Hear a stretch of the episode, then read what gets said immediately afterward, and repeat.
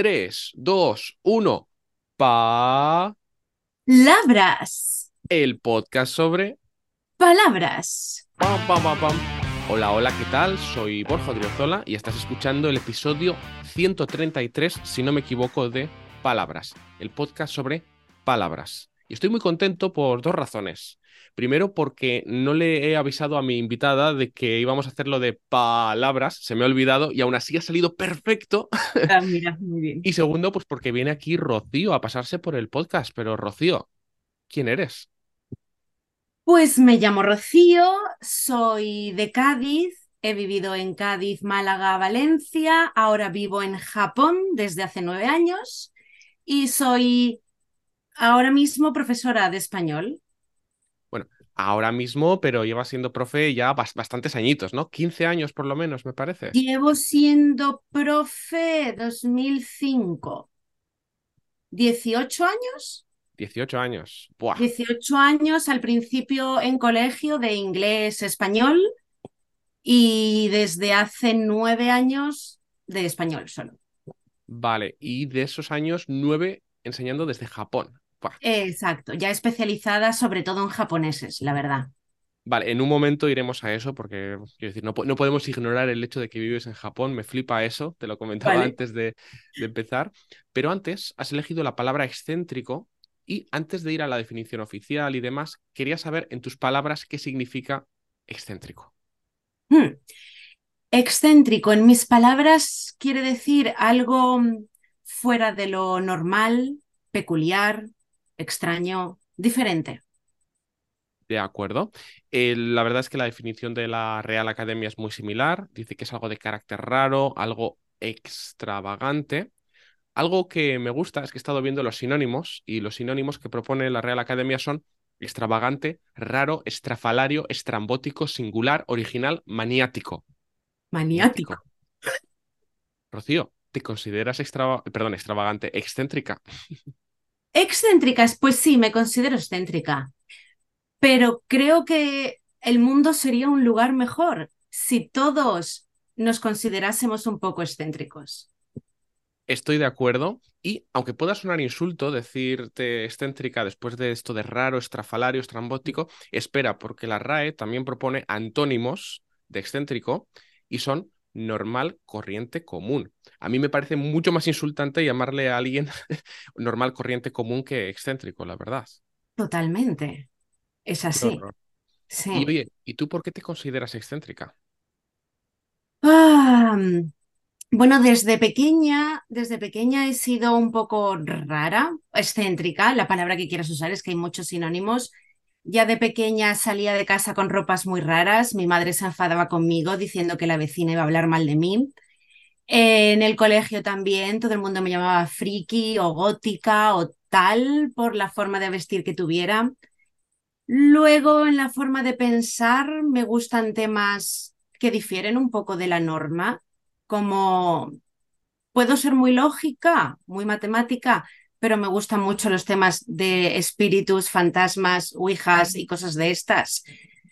Y, y luego aparte tengo un grupo de música que es lo más estrafalario del mundo entero, así que yo toda yo soy así. Mira, tenía muchas ganas de hablar contigo también de tu grupo de música, porque no, no es un grupo de pop, me parece, ¿no?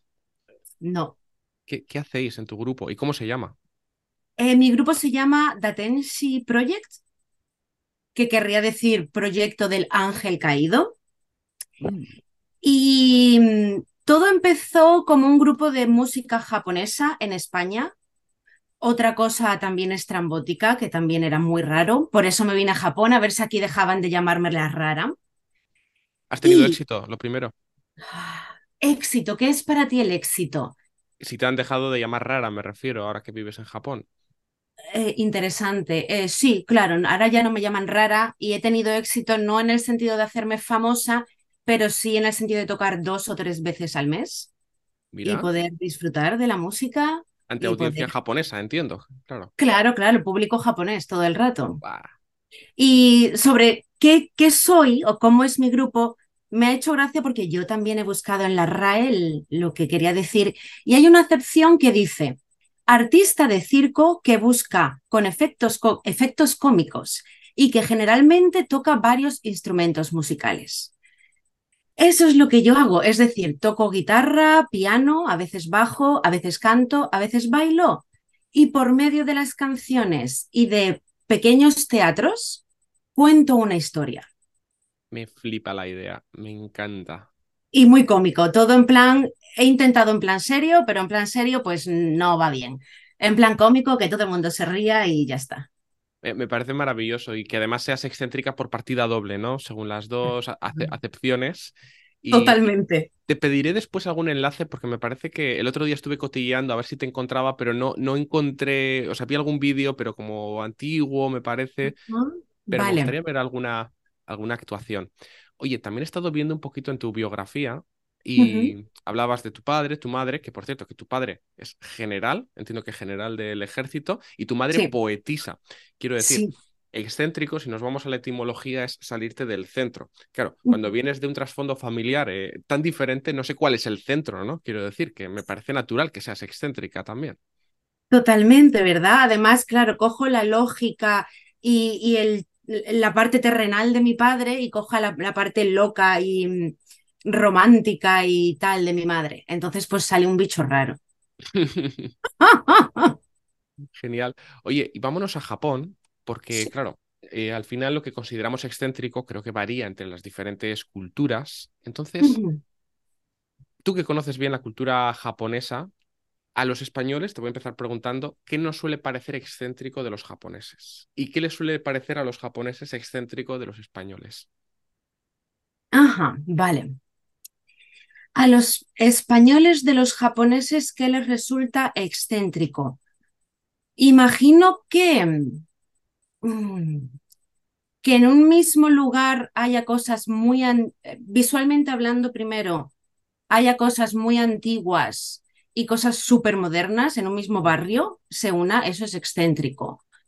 Em, también quizás es excéntrico las, la cantidad de reglas que tienen, que quizás tú piensas, las reglas son normales, sí, pero hasta el punto de tienes que quitarte los zapatos aquí y aquí ponerte una bolsa en la cabeza y aquí hay tantas cosas que puede sonar muy raro. Perdón, has dicho una bolsa en la cabeza. vale, eso por ejemplo. No sé a qué barrios vas tú, Rocío, esa parte igual. Todo el mundo le va a pasar. Si vas a un centro comercial a ponerte, a probarte una camiseta, a lo mejor al hombre no, pero a la mujer le dan una bolsa para que se la ponga para que el maquillaje no manche la ropa. Ah, vale. Pensaba que era algo tipo de microbios, bacterias o algo así para contener y no contaminar la ropa. Bueno, eso, eso podría ser muy, muy excéntrico antes porque iban todos con mascarilla, pero ahora ya después del corona es bastante normal, ¿no? Sí, que por cierto, era muy común, incluso antes del coronavirus, eh, ver a asiáticos, no sé si la mayoría de Japón, China, ver en aeropuertos lo de las mascarillas, y yo creo que también es algo que en Occidente hemos considerado excéntrico mucho tiempo, como, mira qué raritos, qué raritas, que, que van con mascarilla, ¿qué hacen, no? Y, Exacto. Bueno, al final se terminó extendiendo por todo el mundo durante... Y al final todo el mundo lo hizo y los japoneses fueron los que la lo llevaron mejor porque ya estaban acostumbrados. Eso es, y supongo que ahora estás adaptada ya a la cultura japonesa, pero ¿qué cosas igual hacías tú que, que los japoneses pudiesen pensar? Pero qué tía más rara, qué, qué excéntrica. Me sigue pasando todavía y es que mi risa es muy excéntrica. Y si voy en, un, en los trenes, hay silencio absoluto, parece un cementerio. Eh, ¿Por qué? Bueno, no lo sé, porque dicen que es la educación, ¿no? Y así los japoneses que están muy cansados pueden dormir. El caso es que si voy con algún amigo y me hace reír, pues pego un grito que suena a urraca o a cuervo y todos los japoneses pegan un bote y me miran y algunos me miran muy mal, claro. Otros se ríen. Espero que a, lo largo de este episodio, en lo que nos queda, eh, sueltes una risa de esas, pero tiene que salir de forma natural porque me va a quedar la espinilla si no, si no lo escuchamos. Si no te sale, claro, claro. Genial. Y ahora hablando ya de personajes excéntricos, porque yo creo que hay unos cuantos en la cultura popular que nos vienen a la mente, ¿no? Cuando hablamos de personas excéntricas. ¿A ti quiénes te vienen? Ostras, ¿quién me viene? Claro, el problema es que yo me voy directamente a mi cultura, a mi cultura, y mi cultura es la música japonesa. Y entonces te voy a decir un cantante que se llama Kio, de un grupo que se llama Dear en Grey, que es un señor muy raro que igual se viste de monja, que igual se viste mm, en chándal, que te canta quizás gutural y al siguiente como una niña pequeña. Pero no lo conoces. Me genera mucha curiosidad. Te pediré luego el enlace para escuchar alguna, alguna canción. Oh, vale, sí. Aunque no entienda nada, claro. Eh, a mí, por ejemplo, pensando en personajes excéntricos, creo que el Mm. mítico es Dalí, el que más nos suele venir en España. No me gusta mucho como ejemplo de excéntrico porque al final lo fingía todo, quiero decir, era alguien que, que lo hacía de manera muy consciente para llamar la atención. Entonces también eh, he estado pensando, antes de reunirme contigo, Rocío, que el hecho de ser excéntrico puede ser o una actitud interna, ¿no? Entiendo, algo que tú haces que, que de manera natural o tal vez algo más superficial, ¿no? Algo más en, en lo exterior. Por ejemplo, Johnny Depp, los papeles, uh, excéntricos. Eh, Yo creo que, de hecho, si buscas excéntrico en Google, personaje excéntrico, aparecen todos los personajes de Johnny Depp. Ahora, yo no sé si Johnny Depp es un actor excéntrico, ¿no? Simplemente son representaciones. Sus papeles, claro. Entonces, yo estaba pensando en quién me parece excéntrico, auténtico, y uno de los que se me ocurre es David Bowie. Vale. En parte, ah, porque me gusta mucho y me apetecía mencionar a. David Bowie en el podcast, pero bueno, creo que es un tipo que durante generaciones se ha mantenido relevante y siendo muy diferente, interpretando a diferentes personajes, pero si tú ves su vida y cómo es él por dentro, realmente era alguien especial. No sé si excéntrico, pero especial. No sé si has visto, hay un vídeo sobre él, que también lo estaba viendo justo antes de venir para aquí. Es que me ha inspirado mucho tu palabra, lo de excéntrico, me Ajá. a mirar cosas. Y le preguntaban en 1999 sobre Internet. Y el tipo Sí. decía que, que es que no nos imaginábamos lo que nos venía con Internet, que iba a ser todo como un cambio de paradigma, que iba a haber cosas terribles, pero cosas grandiosas. Y el en- entrevistador le decía, pero, pero bueno, pero es solo una herramienta, pero si es una forma de organizar la información. Dice, no, no, es que no te haces idea de lo que nos viene, no sé qué. Y claro, en ese momento estoy seguro de que la gente veía la televisión y decía, pero qué tipo más excéntrico que dice Internet, si es la nueva herramienta, ¿no? Claro, totalmente. Pues sí. Nada, me apetecía mencionar esto sobre David Bowie, pero No, bueno, pero en realidad la gente, la gente así, la gente única o, o diferente al resto, realmente es la que marca la historia. Incluso Mm. todos los genios o los inventores o los escritores impresionantes han sido gente excéntrica, gente que no han seguido la norma social o que han ido por otro camino. Y así es como uno descubre las cosas nuevas. Si sigues como oveja, mm, la manada, no vas a conseguir nada nuevo. Exacto, ¿no? Porque al final ser excéntrico significa romper con ese espíritu gregario, ¿no? De hacer lo mismo que hacen los demás. Mm. Por eso, ¿consideras que son necesarias las personas excéntricas? Considero que son muy necesarias y, y ya no solo que son necesarias para el devenir o del futuro y todo esto, sino creo que, que todas las personas en el fondo tienen algo, aunque sea una pequeña excentricidad. Y si, y si se aceptara y si se enseñara y si dijeran, no importa, puedes hacerlo, no te preocupes, todos esos problemas que hay con niños diferentes dejarían de pasar. Y la gente sería diferente entre ella, pero a la vez aceptaría lo diferente. Aquí, por ejemplo, em, donde yo toco mucho en mi lugar de, en mi sala, es una sala muy, muy underground. Y tú puedes ver a un señor vestido de colegiala. Puedes ver eh, a, a una persona que se cambia cuatro o cinco veces de ropa. Puedes ver a una persona que se tira petardos en el cuerpo. Puedes ver muchísimas cosas mm, súper excéntricas. O jugar al Twister, se llamaba el juego. El de los colores, poner El manos. de los colores, Sí. en mitad de un concierto. Y, y todo el mundo lo acepta y a todo el mundo le gusta y todo el mundo acepta lo que hace el otro. Y eso es tan bonito de ver. Es, es muy bonito, no es común. Claro que también creo que cuando se hace sobre un escenario igual tendemos a aceptar más esa diferencia porque esperamos que nos sorprendan, ¿no? Con algo, pero, pero bueno, luego en el día a día a veces sí es más difícil, ¿no? Igualmente te estoy hablando de gente que está fuera del escenario, ¿vale? No de los que están actuando. Ah, vale, vale. Eh, o sea, todo eso que estás diciendo es durante, el, durante la actuación, pero no en el escenario, la gente. Público, un, público, una persona de público que se está cambiando de ropa. O otro que sí, sí, sí, que va con el de los petardos, ¿hay alguien tirándose petardos en el cuerpo en mitad de. no, el de los petardos sí es dentro del. El de los petardos sí es una persona que actúa. Ah, vale, vale.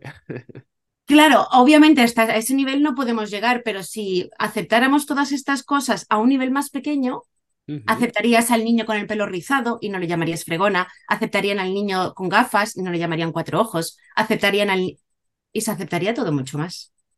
¿Podrías compartir alguna pequeña excentricidad tuya más de, del día a día? No tanto, ya sé que tienes una banda súper super guay, muy original, pero algo del día a día que sea un poco rarito. Y yo te cuento otra. Mm. Sí, eh, cuenta esa. es que estoy intentando pensar una cosa que es excéntrica pero normal. vale, no. Em, hablo con mi guía espiritual. Vale. ¿Es una persona? ¿Es algo eh, etéreo? es algo etéreo, pero yo de vez en cuando pues me relajo un poco y le digo, hey, ¿qué tal? ¿Cómo estás? Y él me responde. Y ahora parezco muy loca, pero, pero es que esto daría para 5.432 capítulos del podcast. De acuerdo. ¿Y te da, te da claridad el hecho de tener ese diálogo? Me, ah, me da mucha claridad. A veces no, pero normalmente sí. Me ayuda a continuar mi vida. A ver, eh, puede sonar excéntrico, de hecho lo es, pero bueno, estoy pensando que hace un rato, esta mañana, yo estaba eh, escribiendo en un folio en blanco mis cosas, mis pensamientos, teniendo una conversación conmigo mismo y creo que no es tan diferente, me refiero, que a veces también eh, pensamos, hoy está hablando con su guía espiritual, pero joder, si es algo que te está ayudando y que te genera... Claro, claro. Viene a ser pues como si tú hablas con tu el primer paso es hablar contigo mismo, con tu subconsciente, el segundo es buscar a tu guía y ya él te ayuda más todavía. Pero sí, sí, sí, sí, viene a ser el mismo camino. Qué guay. Ahora mismo, pues la excentricidad que iba a contar me parece una mierda, porque comparado con eso. Pero bueno, a mí un plato que me encanta, lo que me encanta comer, es ponerme un pan tostado con mantequilla de cacahuete y por encima huevo cocido. Uf, vale. Es una guarrada, eh, mi novia me mira espantada cada vez que lo como, pero... pero no suena bien. Creo que me lo voy a comer luego cuando terminemos. y el que esté escuchando pensando, uy, qué raros son estos, pues espera, porque voy a dejar aquí una encuesta en el episodio para preguntando a la gente qué excentricidad hace, que la compartan, porque seguro que encontramos algo guay de cada uno. Seguro, seguro que hay muchísimas, sí. Oye, pues mira, para ir cerrando, te quiero hacer la pregunta de, la pregunta bocajarro, ya sabes, que es lo que toca, ¿no? Sí. Y esta, pues nos la deja el anterior invitado y es, ¿qué libro te ha marcado más y por qué?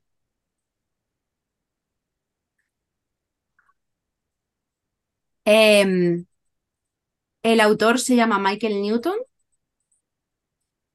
El libro se llama Destino de las Almas y, me ha marcado tanto que, mm, que quizás, bueno, me ha marcado primero para, mm, para relajarme o para, mm, para encontrar un credo parecido a lo que yo tenía de pequeña. Y segundo, para empezar a pensar recientemente en, en tirar hacia ese lado. O sea, en un futuro dejar de ser profesora para dedicarme a eso. ¿A qué? Eh, resumiendo mucho, si quieres compartirlo. Si no, yo, yo me voy a ir directo a Wikipedia eh, a buscar el libro. Resumo, resumo mucho. Hipnoterapia de vida entre vidas. Hipnoterapia de vida entre vidas. Suena excéntrico, efectivamente. Muchísimo.